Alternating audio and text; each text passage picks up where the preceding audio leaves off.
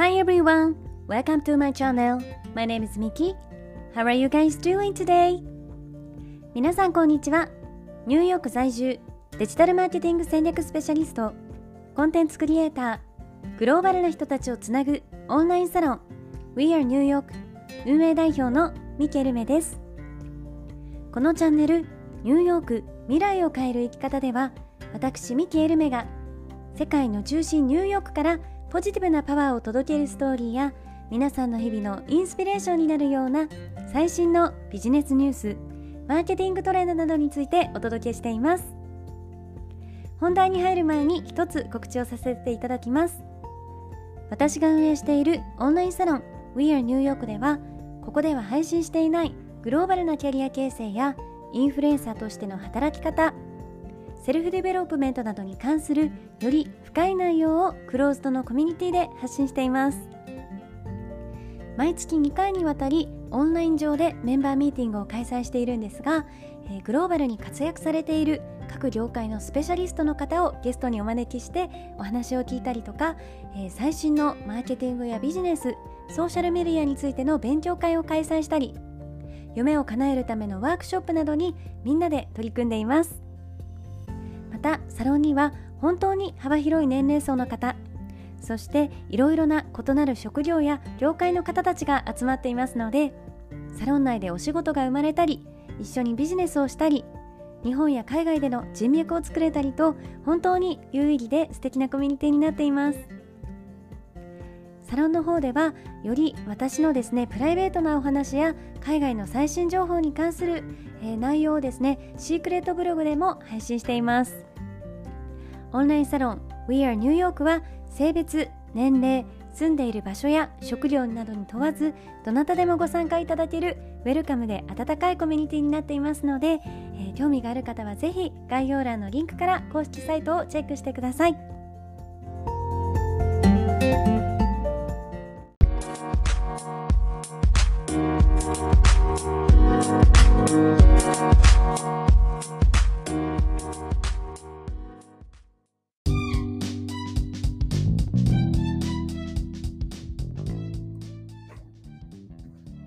皆さんおはようございます、えいかがお過ごしでしょうか、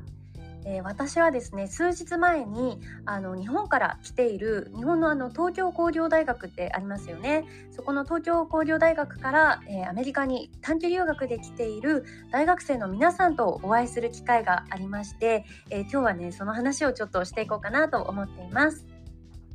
で東工大からこう来ていたメンバーの皆さんなんですがあの実際にアメリカに来てこう国際的に働いている現地の日本人をインタビューしたりとかあとはですね、えーと、ボストンにあるハーバード大学とかあの MIT っていうそのエンジニアリングでこう有名な大学を訪れたりあと宇宙ステーションを見学したりとかっていうあのことをされていてでそこからこう学びを得る奨学金プログラムっていうのがあるんですね。でそこの一環でこうニューヨークにも、えー、訪問されていたんですけれど私もですねやっぱりニューヨークにこう住んでいるとなかなかその日本の現地の大学生の人たちと直接こうお話をする機会ってほぼないんですよねだから本当にすごくあの新鮮な体験でした。そしてその東工大からあの奨学金プログラムのメンバーの一人に選ばれていたのがですね実は、えー、私の実の年下のいとこの子なんですが、えーと、日本にいる時私は北海道でしたしでそのいとこの子は東京なのであの本当に全然会うことが長い間できてなくてあの本当にね今回ニューヨークで久しぶりに再会することができて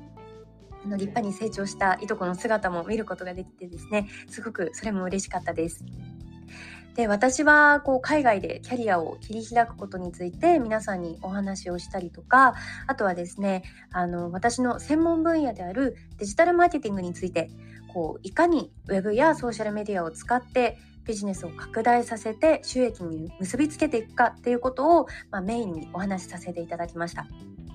でやっぱりそういう話をあのした時に学生のそのメンバーの皆さんがですね質問あのしてくれるんですけどその質問の内容一つ一つがあのすごくしっかりとこう本質をついたもので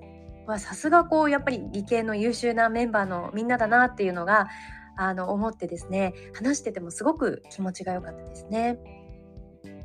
で皆さん、えー、年齢は21歳の学生さんだったんですけれどやっぱりあの若くてすごくエネルギッシュだしあと自分の興味があることにしっかりとこう向き合ってるっていう姿が見えてですね私自身もすごい刺激になりました。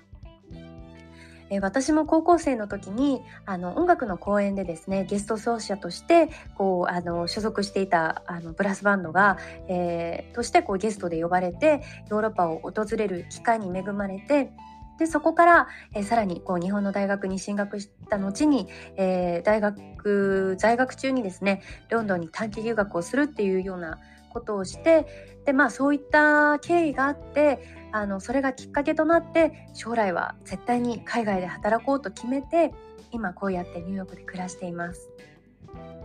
なのでやっぱりこう若い時に海外に出て日本では、ね、できないいろいろな経験をすることで人生の経験値がより高く濃いものになっていくんじゃないかなというのを感じてますね。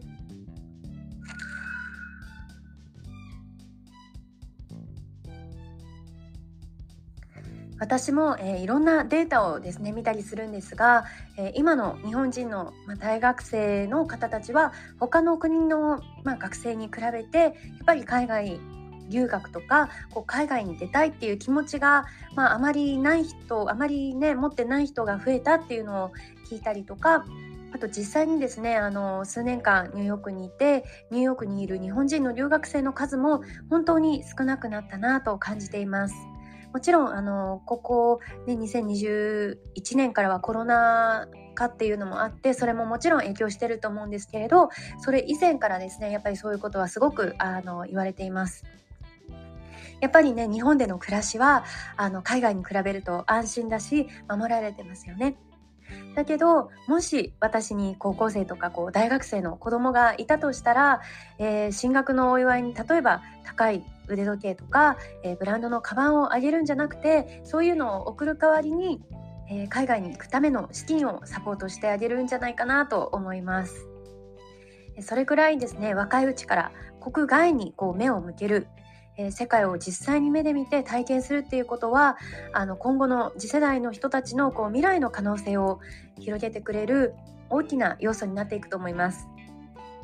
ただあのさっきも言ったように今はコロナ禍なのでそういう気持ちがあっても予定通り海外に来れなかったりとかあの渡航の予定が延期になってしまったという人ももちろん多いですよね。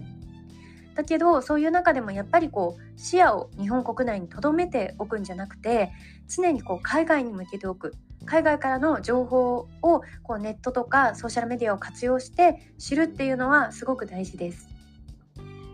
え今回私自身もですねあの学生の皆さんの考え方を知れて本当に楽しい時間でした。でみんな将来はあのエンジニアとか、えー、経営者になりたいっていう夢があるようなのであのそれに向かってぜひ頑張ってほしいですねで若いエネルギーっていうのはやっぱりあのその時しかできないこととかあのあると思うのでぜひですね野心を燃やしてこう自分のやりたいことに向かって一生懸命に突き進んでいってほしいなと思っています。私も今回その大学生のみんなと話すことですごいあのエネルギーとか刺激をもらったので今後も自分の人生をより良いものにするために、えー、頑張っていきたいと思います。はい、それでは本日も聞いてくださりありがとうございました。えー、どうかですね、皆さん素敵な日をお過ごしください。Thank you for listening. See you tomorrow.